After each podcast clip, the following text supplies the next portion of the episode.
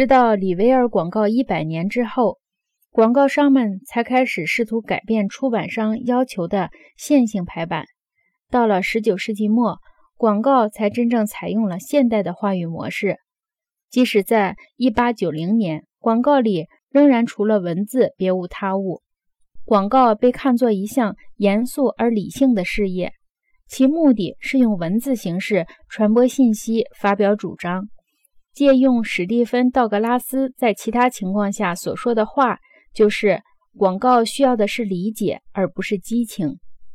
这并不是说印刷术时代发表的文字就一定都是真实的，文字不能保证内容的真实性，而是形成一个语境，让人们可以问这是真的还是假的。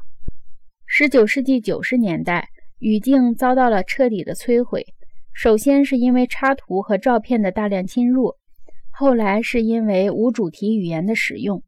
例如，19世纪90年代的广告商开始在广告中运用口号。弗兰克·普雷斯布里认为，现代广告的起源是这两句口号：“你按下按钮，剩下的我们来做。”和“看见那头骆驼了吗？”几乎同时，广告短诗也开始被广为采用。1892年，宝洁公司向社会征集短诗，作为象牙牌香皂的广告。一八九六年，亨氏公司第一次采用了婴儿的照片，一个可爱的宝宝坐在宝宝椅里，面前摆着一碗麦片粥，手里拿着调羹，脸上露出惊喜的笑容。